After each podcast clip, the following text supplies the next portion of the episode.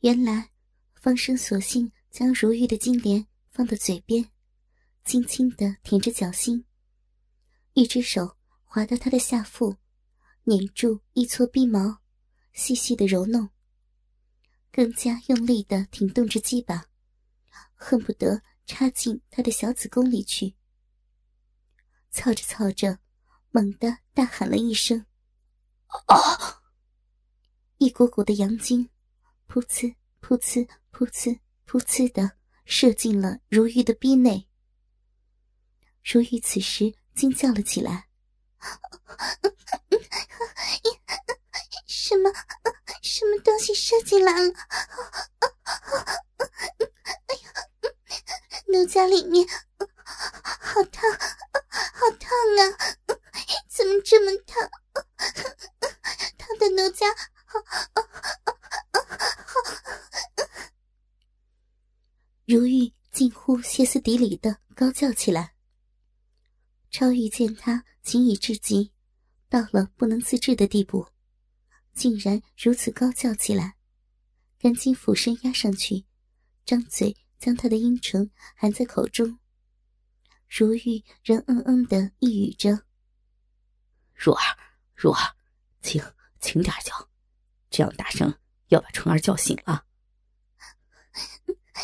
好，好，一个，一个，奴家，奴家不叫了，不叫春儿了，不叫春儿了，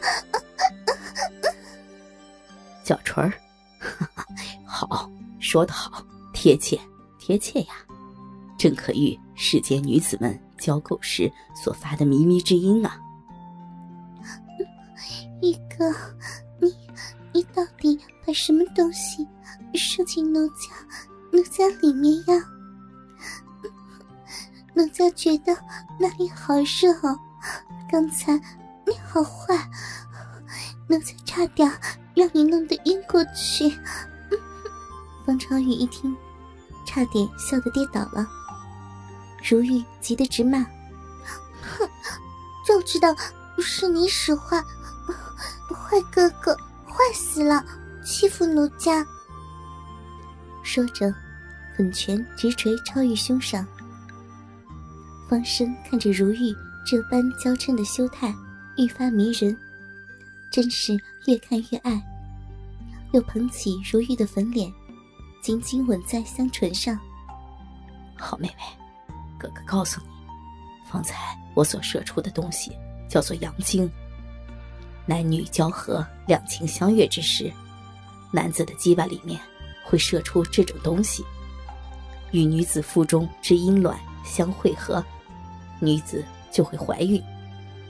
而男子在喷射阳精时，往往在女子欲焰最烈之期。男女双方也同时达到情欲相交的顶峰，知道了吧？那玉哥，为何书中并未提到呢？还有，书中所提“地上入下肉”是何意呢？入肉到底是什么意思啊？方生脸上露出一丝淫笑。啊，小生此番。可要言传身教了，只是要借小姐千金之躯为小姐掩饰，不知可否啊？玉哥，你坏死了！如玉此时已听出其中意味。方超玉此时早已恢复元气，一根鸡巴又已胀到五六寸长了，铁似的坚硬。于是。双手分开如玉的双腿，细细的看她的嫩逼。双手顺着她的玉腿内侧向上摸去。这时，如玉已痒得受不了了，索性一伸手，将方生的手拉到自己的臂上。方生细细的感觉着这块令他销魂的方寸之地，竟如一座凸起的小沙丘，柔软细嫩。绿草丛生，银叶涟漪。方生忍不住屏住细观，手指微微探入逼缝中，轻轻分开一看，禁不住赞叹：“哇，好一个美臂，好一个嫩臂，太美，好美啊，真是太美了。”这时，如玉早已粉面绯红，嗔道：“ 一哥，你你好坏呀！别看奴家，伤了奴家。”好痒啊，一哥，奴家好爱你哦。嗯嗯，淑妹，我也好爱你呀。说罢，方超玉又一次举起自己的大鸡巴，噗呲一声插入了如玉的嫩逼中。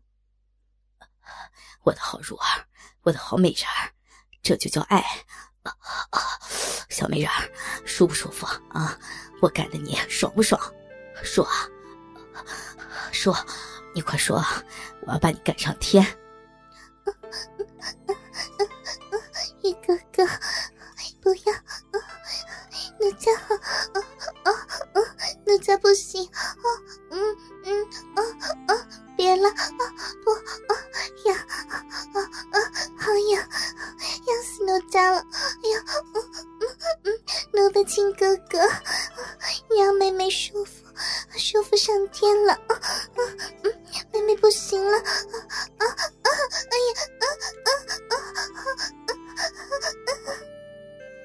次日，方生初醒，天已大亮，忽觉下身胀痛，皆被观之，见鸡巴又已坚挺如铁杵一般，不禁又扭头细观如玉，娇颜如梨花带雨。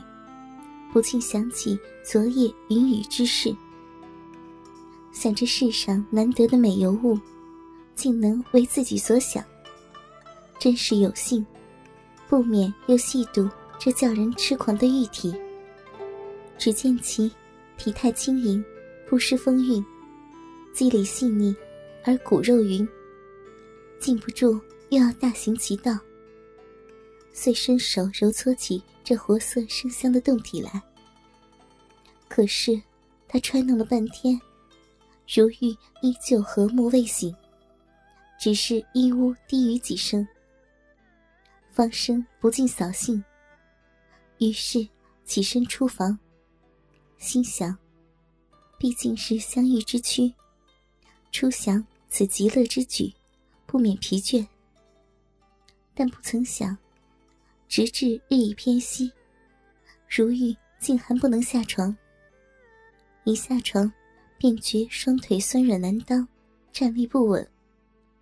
而方生虽饥渴难耐，却又怕伤了如玉之身，只得强忍欲火。如玉虽身觉歉疚，怎奈体力实在不支。这一日，方生走出房门。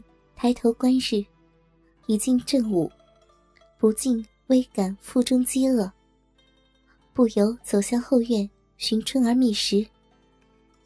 步入后堂，不见春儿，只见堂中桌上摆满丰盛的饭食。他唤了春儿两声，无人回应，便急忙坐下自己用起来。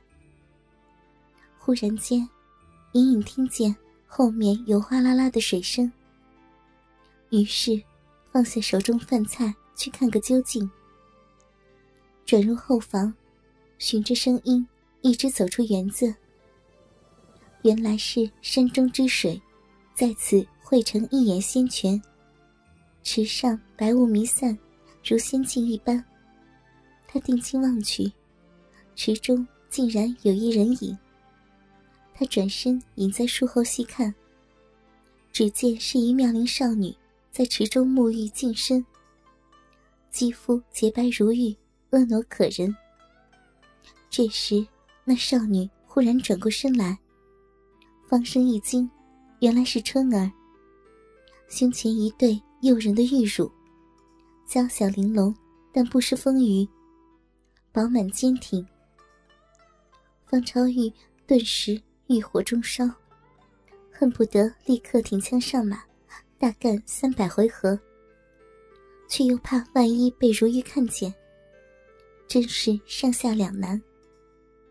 但是，这世间偏有色迷心窍之时，更何况方超玉这血气方刚的情欲之年，岂能无动于衷？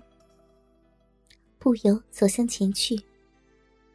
春儿闻有人声，急忙出浴披衣。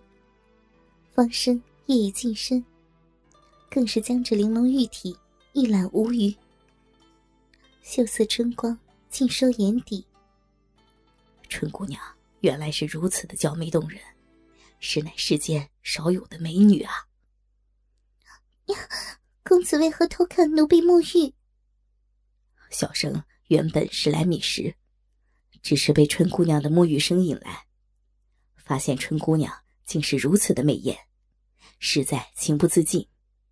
若姑娘肯让小生一亲芳泽，是三生有幸也。小生实是爱惜姑娘与小姐啊。